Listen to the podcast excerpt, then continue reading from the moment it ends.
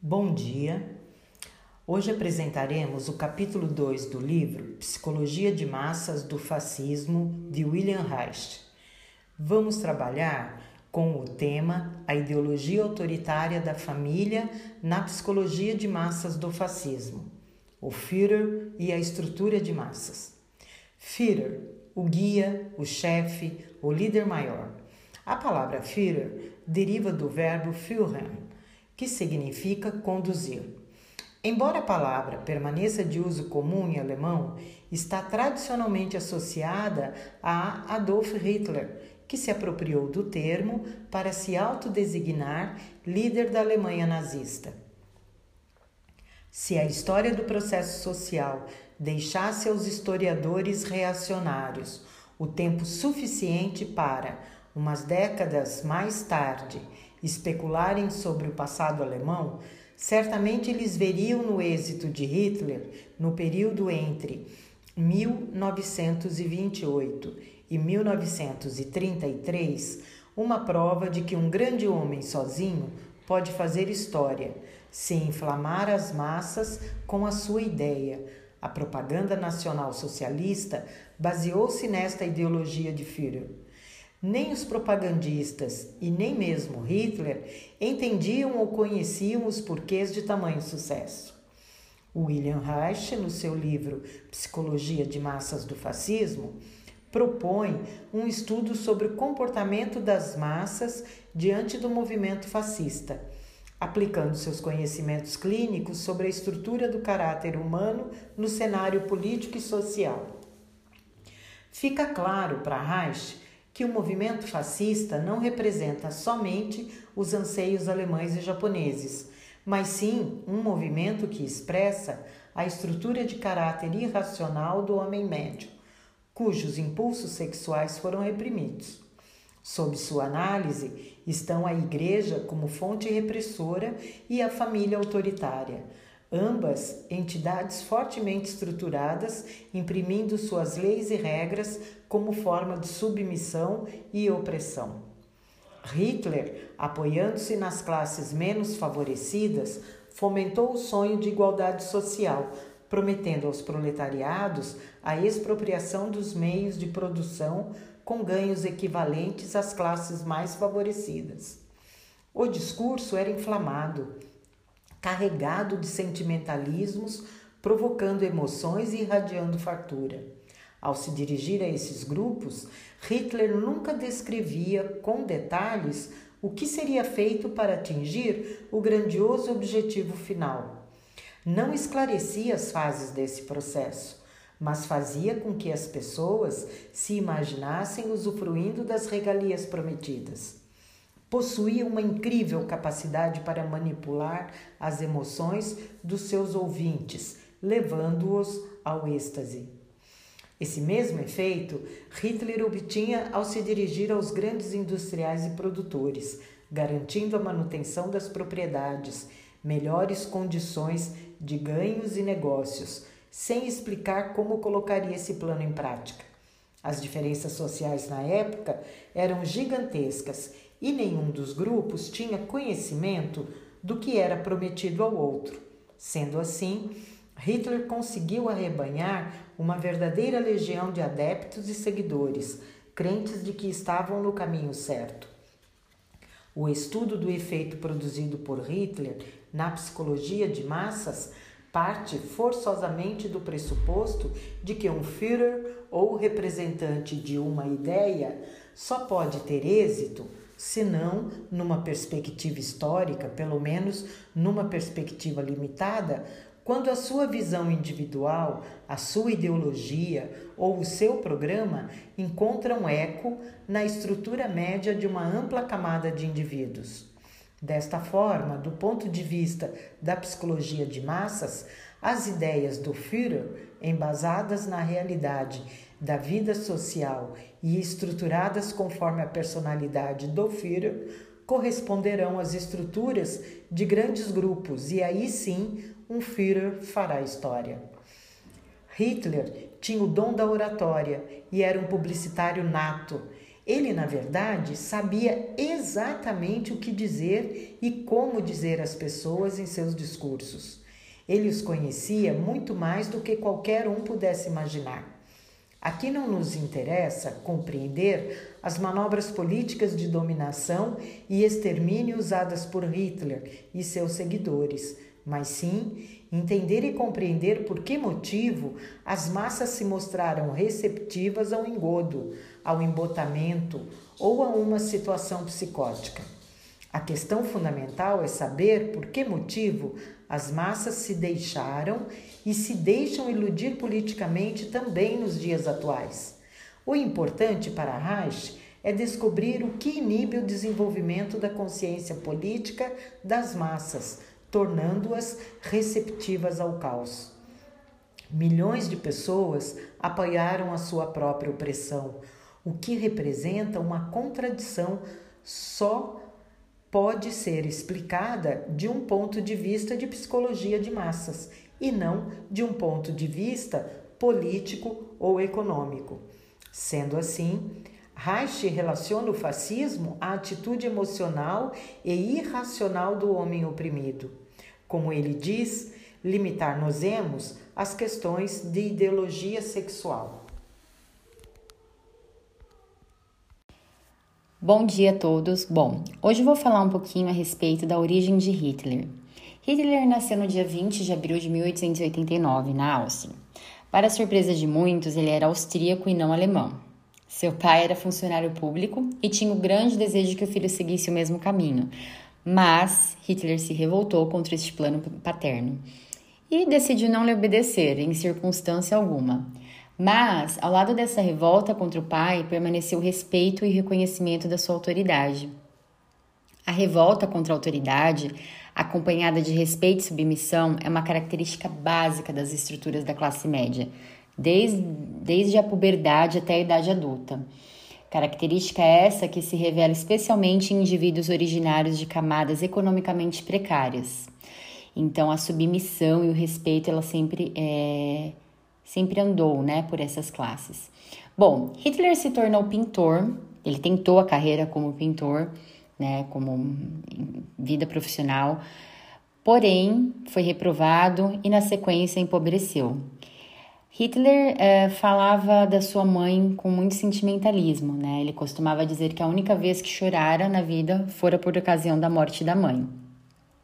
Hitler mudou-se para a Alemanha em 1913 e serviu com distinção no exército alemão durante a Primeira Guerra Mundial.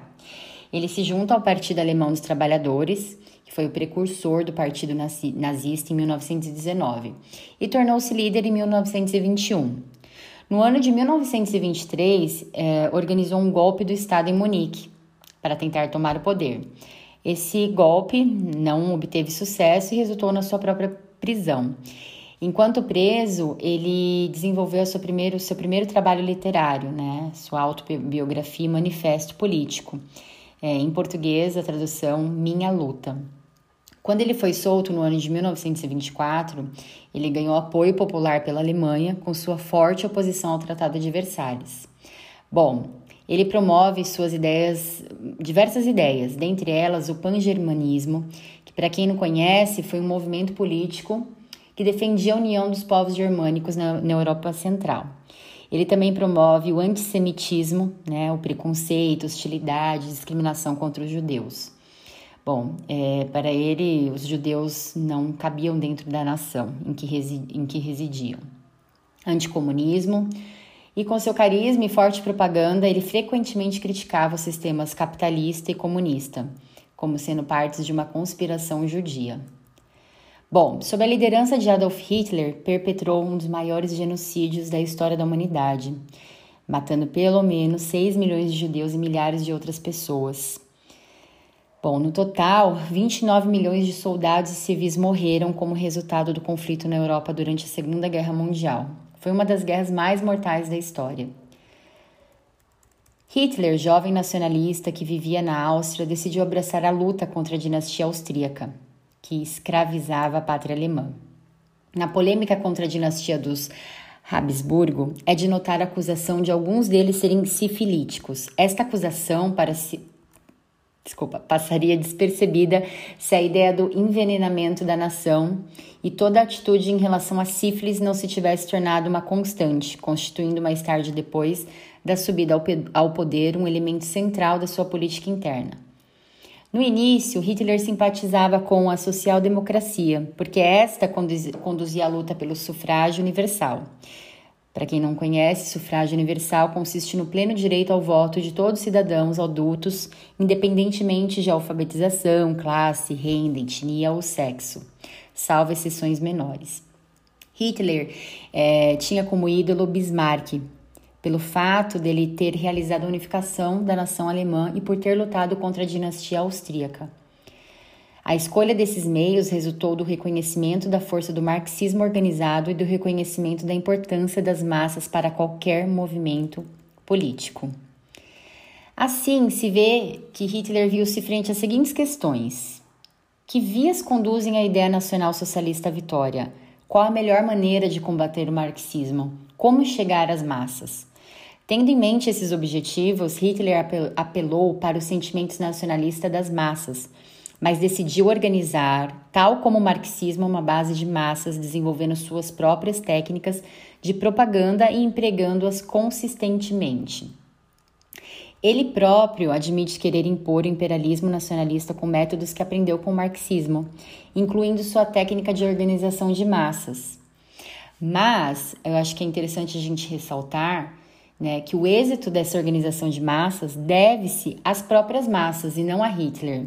Foi a estrutura humana autoritária que teme a liberdade, que possibilitou o êxito da sua propaganda.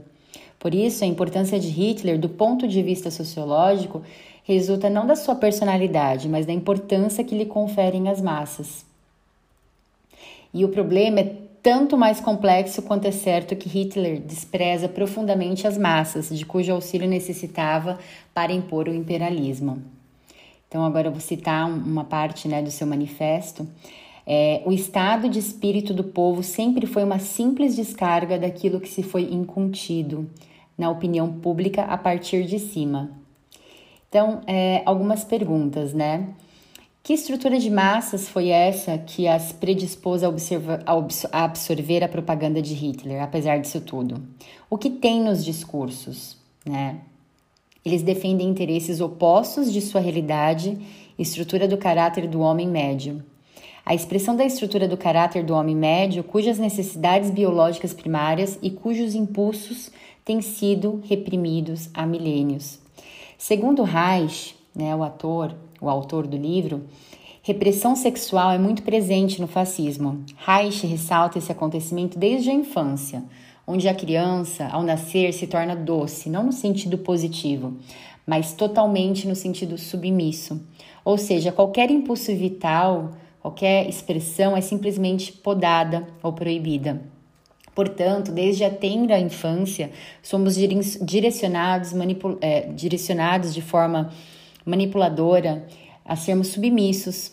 Então, faz sentido quando vemos né, uma grande população em massa vivendo ou sobrevivendo à miséria, a condições que estão na contramão de seus verdadeiros valores, desejos né, e sonhos. Há uma paralisação total do espírito crítico. Somos sujeitos submissos à ordem. A inibição sexual ocorre de tal forma que o sujeito passa a pensar contra seus próprios interesses. Né? Você já sentiu que de repente as pessoas de um grupo começam a agir de uma maneira igual? Ou seja, um comportamento por repetição. Quem é o indivíduo dentro desse fenômeno? São essas as situações com as quais a psicologia das massas se preocupa. A teoria freudiana afirma que quando uma pessoa se torna membro de uma multidão, sua mente inconsciente é liberta. Isso acontece porque as restrições do superego, elas são relaxadas. Dessa forma, o indivíduo tende a seguir o líder carismático da massa. Nesse contexto, o controle do ego sobre os impulsos produzidos pelo id diminui. Consequentemente, instintos normalmente confinados na personalidade das pessoas vêm à tona. Vou falar também um pouquinho da teoria do contágio, né? Foi formulada por Gustavo Le Bon. Essa teoria afirma que multidões exercem uma, uma influência hipnótica sobre seus membros, uma vez que eles são protegidos por anonimidade. As pessoas abandonam sua responsabilidade individual. Dessa forma, eles cedem às emoções contagiosas da massa. Assim, a multidão assume vida própria, agitando emoções e conduzindo pessoas para irracionalidade.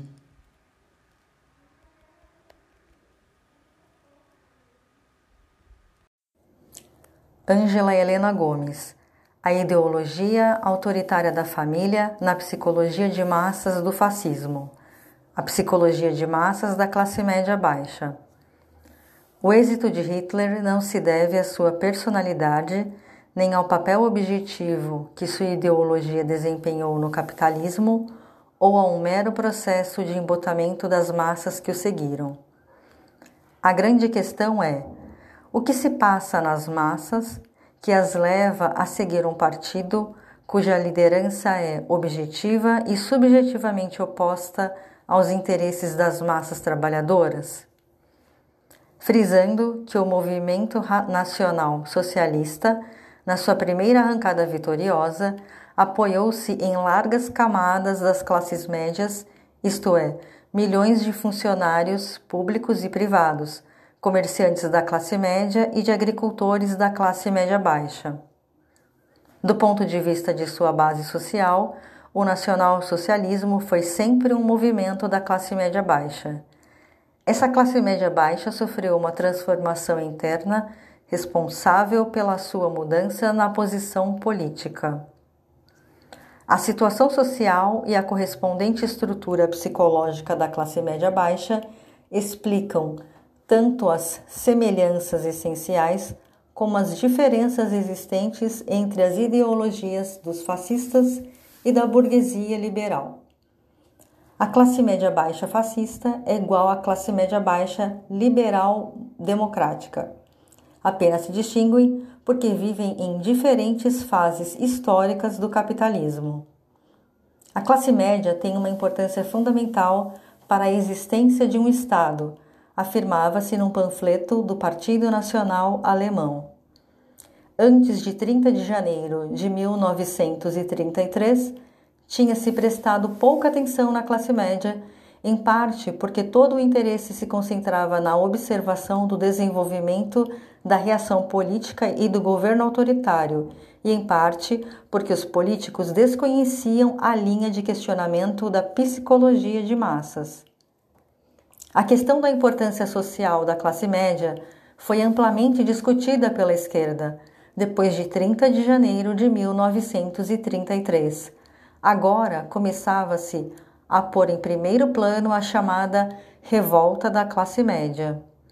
Alguns defendiam a ideia de que o fascismo não era mais do que o bastião partidário da classe alta. Outros embora compreendendo este fato, atribuíam maior importância à revolta das classes médias. Alguns pontos permaneciam obscuros. O fato de que o nacionalsocialismo, depois da tomada do poder, revelou-se cada vez mais claramente como um nacionalismo imperialista, decidido a eliminar tudo que fosse socialístico e a preparar a guerra com todos os meios. Não é contraditório em relação ao fato de fascismo ser, do ponto de vista de sua base de massas, um movimento da classe média. Se não tivesse feito a promessa de lutar contra a grande empresa, Hitler nunca teria ganho o apoio das classes médias. Estas contribuíram para sua vitória porque eram contra a grande empresa. Sob sua pressão, as autoridades foram forçadas a tomar medidas anticapitalistas que depois tiveram de abandonar sob a pressão da grande empresa. São inevitáveis os mal-entendidos quando não se estabelece uma distinção entre os objetivos, os interesses subjetivos da base de massas de um movimento reacionário e sua função reacionária objetiva, fatores esses que não que estão em contradição. O nacionalsocialismo foi verdadeiramente anticapitalista e revolucionário, enquanto foi obrigado a acentuar o seu caráter de movimento da classe média. Contudo, uma vez que não privou a grande empresa de seus direitos e teve de conservar e consolidar o poder adquirido, Sua função capitalista destacou-se cada vez mais, até finalmente se transformar num defensor acirrado e representante do imperialismo e da ordem econômica capitalista. Aqueles que negam ou não apreciam devidamente a função da base de massas do fascismo surpreendem-se perante o fato de que a classe média, não possuindo os principais meios de produção, nem trabalhando neles, não podia ser uma força motriz permanente na história e por isso oscila invariavelmente entre o capital e os trabalhadores. Esses mesmos não perceberam que a classe média pode ser e é uma força motriz da história, se não permanentemente, pelo menos temporariamente, como provam o fascismo italiano e alemão. Uma coisa é certa: quanto maior é o peso e a dimensão das camadas da classe média numa nação, tanto maior é a sua importância como força social de ação decisiva. Entre 1933 e 1942, assistiu-se ao grande paradoxo. O fascismo conseguiu superar o internacionalismo revolucionário social como um movimento internacional. Os socialistas e os comunistas estavam tão certos do progresso do movimento revolucionário em relação ao progresso da reação política que cometeram o suicídio político, embora motivados pela melhor das intenções. Esse problema merece a maior atenção. O processo por que passaram no último decênio as camadas da classe média de todos os países merece muito mais atenção do que o fato conhecido e banal de o fascismo ser o expoente mais extremo da reação e política. A natureza reacionária do fascismo não constitui uma base para uma política de oposição, como comprovam largamente os fatos ocorridos entre 1928 e 1942. A classe média começou a movimentar-se e apareceu como força social, sob a forma do fascismo. A classe média tem, em virtude da estrutura de seu caráter, uma força social extraordinária, que em muito ultrapassa a sua importância econômica. É a classe que retém e conserva, com todas as suas contradições, nada mais, nada menos do que vários milênios do regime patriarcal.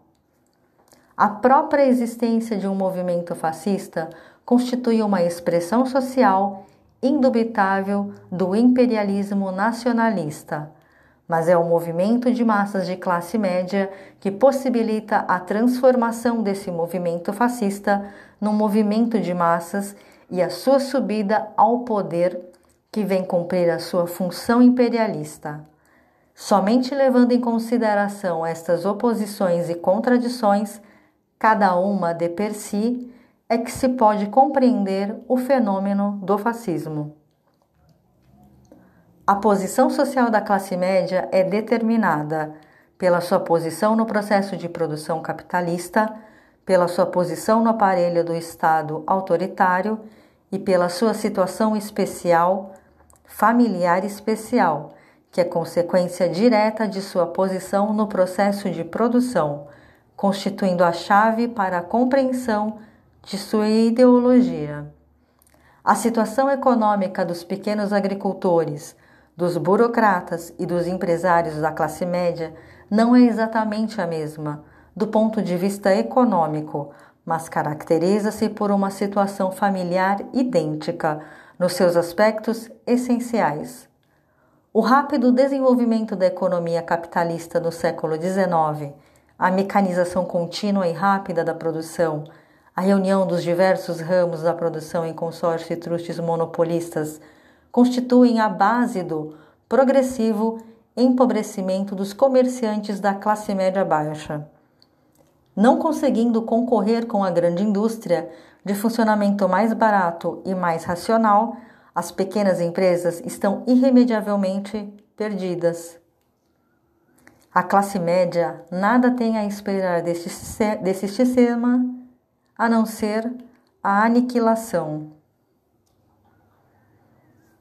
Essa é a questão. ou todos nós afundamos na grande tristeza cinzenta do proletarianismo, onde todos teremos o mesmo, isto é, nada, ou então a energia e a aplicação poderão colocar o indivíduo na situação de adquirir propriedade por meio do trabalho árduo. Classe média ou proletariado. Os nacionalistas tiveram o cuidado de não criar um hiato muito grande entre classe média e os trabalhadores da indústria na sua propaganda, e esta tática lhes proporcionou um êxito maior. A luta contra as grandes casas comerciais tinha um lugar de relevo na propaganda do Partido Nacional Socialista.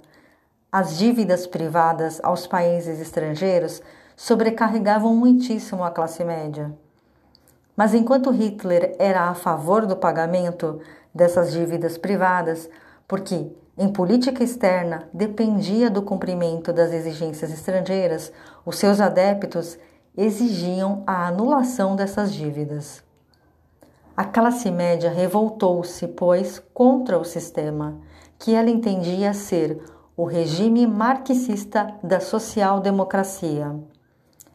Mas, por mais que essas camadas da classe média baixa tentassem se organizar numa situação de crise, o certo é que a concorrência econômica entre as pequenas empresas impedira que se desenvolvesse um sentimento de solidariedade comparável ao dos trabalhadores das indústrias. Já pela sua própria situação social, o indivíduo da classe média baixa não podia se solidarizar nem com sua classe social, porque nela a competição é a regra, nem com os trabalhadores da indústria, porque o que mais temia era exatamente a proletarização. Contudo, o movimento fascista provocou a união da classe média baixa. Qual foi a base dessa aliança em termos de psicologia de massa? A resposta a esta pergunta reside na posição social dos funcionários públicos e privados da classe baixa e média. O funcionário público encontra-se geralmente numa posição econômica inferior à do trabalhador industrial especializado. Essa posição inferior é parcialmente compensada pelas pequenas perspectivas de fazer carreira e, especialmente no caso de funcionário público, pela pensão vitalícia. Extremamente dependente da autoridade governamental, esta camada desenvolve um comportamento competitivo entre colegas, que é contrário ao desenvolvimento da solidariedade. A consciência social do funcionário público não se caracteriza pelo fato de ele compartilhar o mesmo destino que seus colegas de trabalho, mas pela atitude em relação ao governo e à nação. Isso consiste numa total identificação com o poder estatal e, no caso do funcionário de uma empresa, numa identificação com a empresa que trabalha. Ele é tão submisso quanto o trabalhador industrial. Por que motivo não desenvolve o mesmo sentimento de solidariedade que o trabalhador industrial? Isso se deve à sua posição intermediária entre a autoridade e os trabalhadores manuais devendo obediência aos superiores. Ele é simultaneamente o representante dessa autoridade diante dos que estão abaixo dele e, como tal, goza de uma posição moral, mas não material, privilegiada. O mais perfeito exemplo desse tipo psicológico é o sargento de qualquer exército. A força dessa identificação com o patrão está patente no caso de empregados de famílias aristocráticas, como mordomos, camareiras, etc., que se transformam completamente num esforço para esconder sua origem inferior, assumindo as atitudes e a maneira de pensar da classe dominante, parecendo muitas vezes como a caricatura das pessoas a quem servem. Essa identificação com a autoridade, com a empresa, com o Estado ou com a nação que se traduz na expressão eu sou o Estado, a autoridade, a empresa, a nação, revela uma realidade psíquica e constitui um dos melhores exemplos de uma ideologia que se transformou em força material. Sempre disposto a se adaptar à autoridade, o indivíduo da classe média baixa acaba criando uma clivagem entre sua situação econômica e sua ideologia. A sua vida é modesta, mas tenta aparentar o contrário, chegando frequentemente a tornar-se ridículo. Alimenta-se mal e deficientemente, mas atribui grande importância a andar bem vestido. É a sua atitude de olhar voltado para cima que diferencia especialmente a estrutura do indivíduo da classe média baixa da estrutura do trabalhador industrial.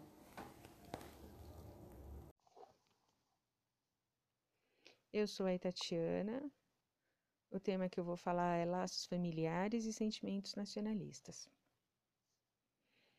Eu vou começar a falar sobre a situação das diversas famílias na classe média baixa, a forma de trabalho, é, como eles viviam e a economia dessas famílias. Começando pelo campesinato, que é um conjunto de camponeses de base familiar e que se, e se dedica a atividades agrícolas.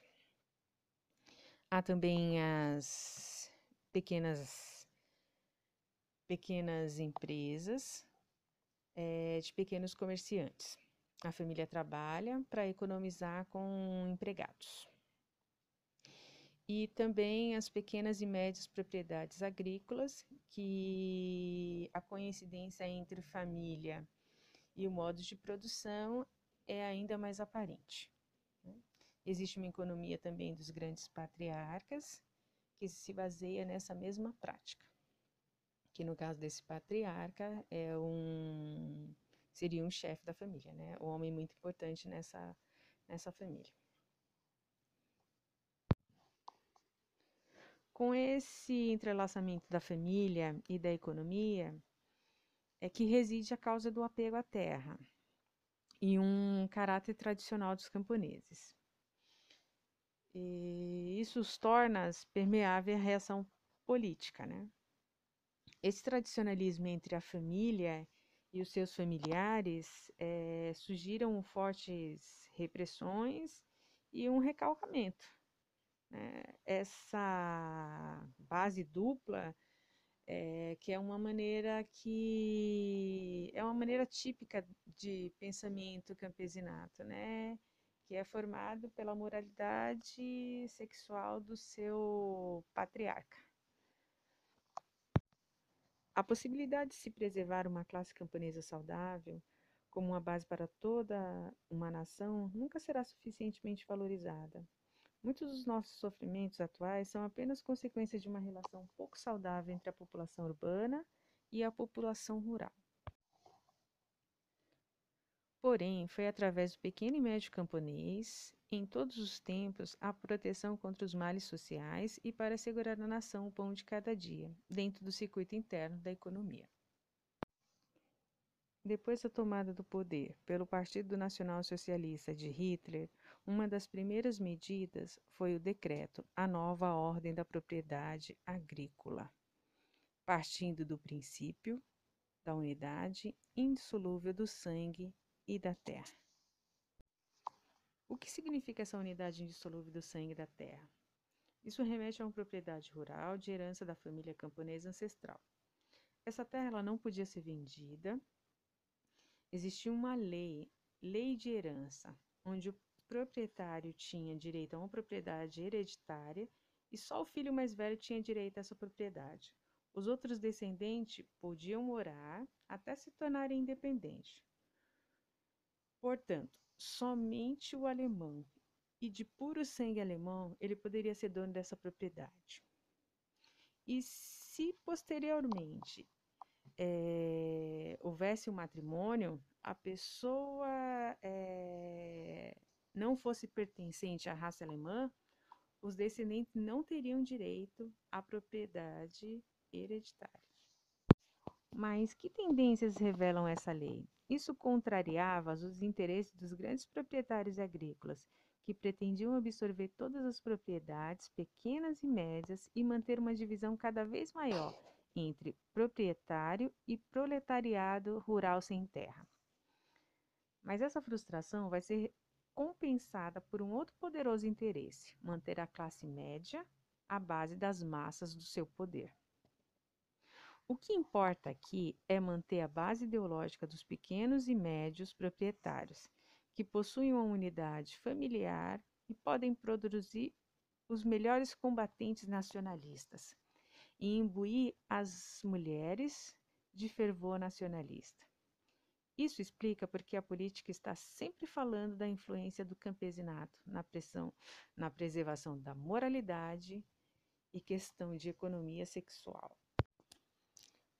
Essa ligação entre modos individuais de produção e família autoritária é uma das muitas ideologias do fascismo da família grande, que tem um caráter individualista, como o caso do princípio do Ferrer da política familiar. Economicamente, o homem da classe média urbana não está em melhor condição que o trabalhador manual. E o seu esforço para se diferenciar do trabalhador, ele só pode se apoiar na forma de vida familiar e sexual. No caso do funcionário público, esta motivação é o elemento mais importante da sua identificação com o poder uma vez que ele se encontra inferior à classe média alta e se identifica com ela, é necessário que ideologias sexuais moralistas compensem a insuficiência da, da situação econômica. A soma dessas atitudes moralistas que acompanham em relação ao sexo geralmente são classificadas como filistinas, e culminam nas ideias. Dizemos que ideias e não atos, de honra e de dever. As ideias honras e dever são como uma constante da ideologia fascista, da ditadura e da teoria da raça. E a pessoa da classe média baixa vê uma grande importância da relação sexual, ideologia da honra e do dever. Em primeiro lugar, a posição política e econômica do pai reflete nas relações patriarcais com o restante dos membros da família. O Estado autoritário tem o pai como seu representante em cada família, o que faz um precioso instrumento de poder. A posição superior de hierarquia que o pai assume reproduz nos filhos, especialmente no sexo masculino, suas atitudes de submissão para com a autoridade. Essas relações se tornam em atitudes passiva e obediência do indivíduo face à figura do Führer. A posição do pai exige rigorosas limitações sexuais à mulher e aos filhos. As mulheres criam atitudes de submissão forçada por uma revolta sexual recalcada. Os filhos, além de submissos, criam uma identificação com o pai e criam uma base de identificação emocional com todo tipo de autoridade. Em relação a toda essa repressão sexual, todo ser humano tem desejos, sonhos e impulso.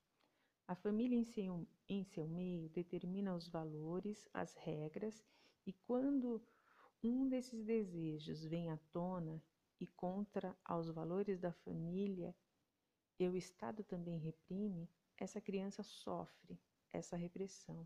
Isso vai influenciar na formação do indivíduo. Reich afirma que a inibição sexual ou a inibição moral da sexualidade na infância, ela torna as crianças mais dóceis, submissas e covardes. A inibição da sexualidade, ela tem um efeito inibidor nas forças de rebelião do homem. Então, quando se diz a criança se torna dócil no sentido autoritário da palavra, ela é uma criança boazinha. Não, ela é uma criança submissa a uma autoridade. A criança aprende com isso que qualquer impulso vital é proibido. A partir daí que vem uma paralisação total do espírito crítico e do pensamento. O objetivo da moralidade e a criação de um sujeito submisso à ordem autoritária, um indivíduo que sempre se adapta ao contexto. E nesse aspecto, a família ela é um estado em miniatura. Então percebam que quanto os conservadores insistem nessa questão da família, eles fazem isso muitas vezes por instinto, porque sabe que de fato é assim. A família é a base do Estado. Mas de qual Estado? Do Estado autoritário, Estado opressor, Estado burguês. E por isso que é essa intensa associação entre Estado e família. Porque é na família que se reproduz toda essa estrutura opressora do Estado e da submissão do mais fraco ao mais forte, então, a partir da família e da repressão sexual que resulta uma mentalidade reacionária, ou no mínimo uma predisposição a uma mentalidade reacionária. Reich afirma que a inibição sexual altera de tal modo a estrutura do homem que passa a agir, sentir e pensar contra os seus próprios interesses. Na classe média, a mãe é a pátria da criança, como a família é a sua nação em miniatura isso no processo simbólico. Já o discurso do Dia das Mães de Goebbels, ele descreve a Alemanha falando a seguinte frase: a Alemanha é a mãe, a guardiã da vida familiar e vai levar o povo à supremacia. É a única portadora do pensamento do povo alemão. Internacionalismo. Qual o motivo do trabalhador industrial ser receptivo ao internacionalismo? Ao passo que o trabalhador da classe média baixa revela-se tendência para o nacionalismo. As diversidades estão relacionadas na situação econômica e à situação familiar do trabalhador industrial. Esse trabalhador que é a favor do internacionalismo tem uma visão diferente de mundo. O trabalhador pode ir além das fronteiras nacionais e alcançar melhorias em relação ao trabalho e fazer avançar várias formas de democracia industrial. Ideologia. A respeito da ideologia familiar e ideologia nacionalista, as famílias encontram-se tão demarcadas uma em relação às outras como as próprias nações entre si. Em ambos os casos, econômicos. A família de classe média baixa, funcionários públicos e privados e inferiores, vive sob permanente pressão preocupações com materiais, como alimentos e outras. A tendência da família numerosa da classe média baixa para a expansão econômica também reproduz a ideologia imperialista, e assim ele consegue se identificar com o conceito de personificação de nação. Enfim, não se compreendeu que o fascismo é ideologicamente a resistência de uma sociedade sexual e economicamente agonizante. As tendências dolorosas, mais decididas pelo pensamento revolucionário, para a liberdade sexual como economia. Por fim, a família autoritária apresenta-se como principal e a mais essencial fonte reprodutora de todo o pensamento reacionário. É uma fábrica onde a ideologia e a estrutura reacionária são produzidas. A família autoritária e numerosa é o princípio básico de toda política cultural reacionária. Isso se esconde na expressão proteção ao Estado, à cultura e à civilização. O que pude entender do texto é que a classe média baixa vive em condições difíceis, passa por privações econômicas sua formação familiar, homem e mulher, e muitos filhos, vive no regime ditador, onde seus desejos e vontades são reprimidos. Em contrapartida, existe um governo que precisa deste eleitorado, e ele só precisa prometer o que essa população está necessitando. Isso não quer dizer que as suas promessas vão ser cumpridas. Esses representantes têm o poder de persuadir.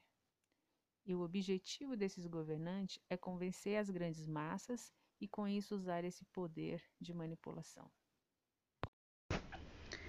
Bom dia a todos. Quero falar um pouco sobre autoconfiança nacionalista. Começo com a tradução, ou o que quer dizer a palavra firra. Firra significa conduzir, guiar. Termo usado pelos chefes de estados nacionalistas. Führer é a personificação, ou seja, o modelo da nação. Pelo que ouvimos até aqui, o questionamento por Reich não é somente sobre o movimento fascista ou sobre a estrutura do caráter humano, político ou social.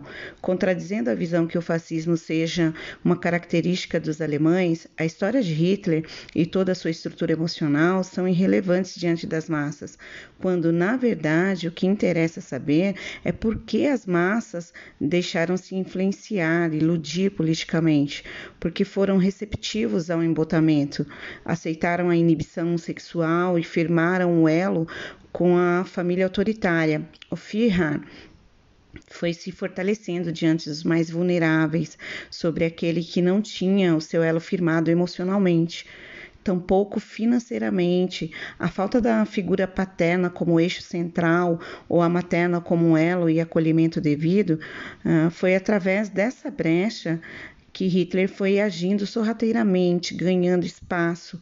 Afinal, era um assunto que ele conhecia bem, a quebra do vínculo afetivo, que na história de Hitler revela uh, um pai de caráter rude, áspero, mal-humorado, mostrava-se estúpido, brutal quando discutia com a, com a sua esposa e, apesar de tudo isso, ele gozava da fama de ser um funcionário meticuloso e honesto.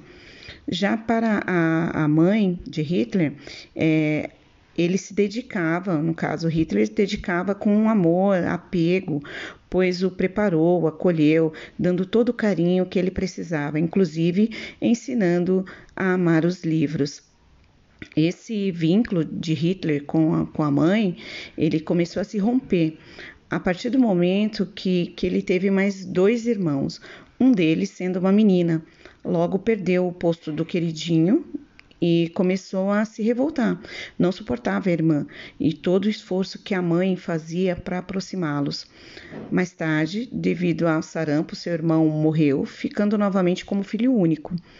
Aos 12 anos, ele começou a se mostrar irritado, egocêntrico, não gostava de receber ordens, não tinha amigo, era cruel e não, não se afeiçoava a ninguém.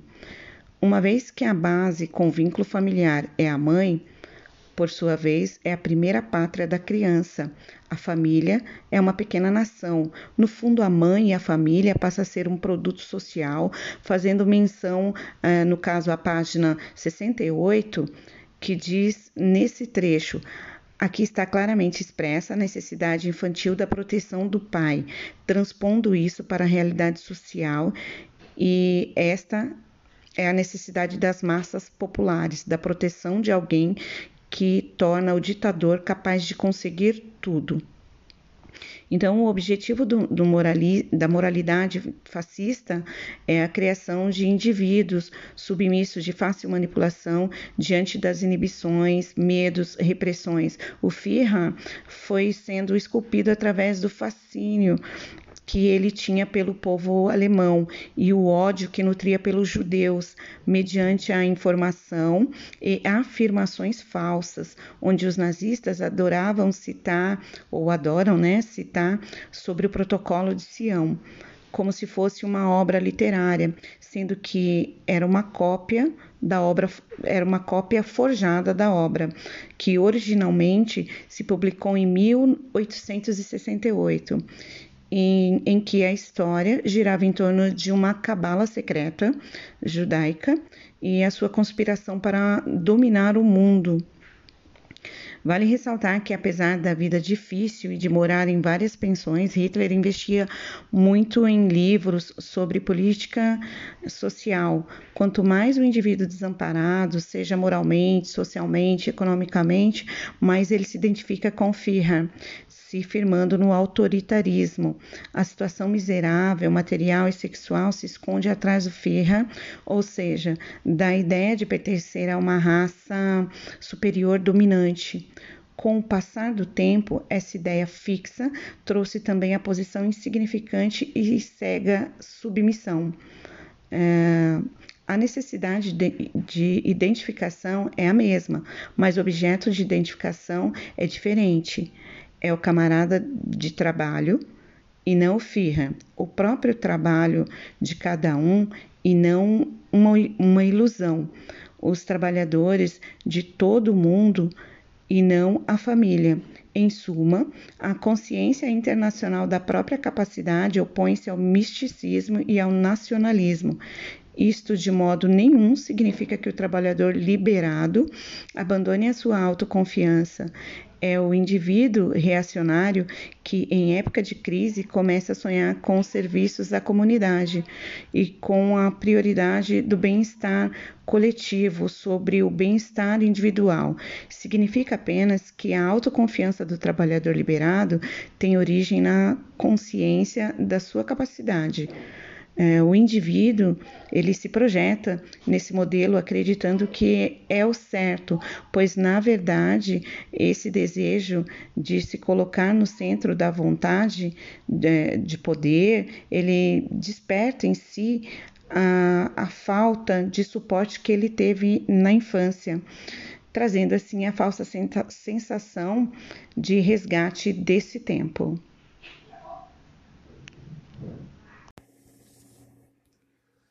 Bom dia, pessoal. Bom dia, professora.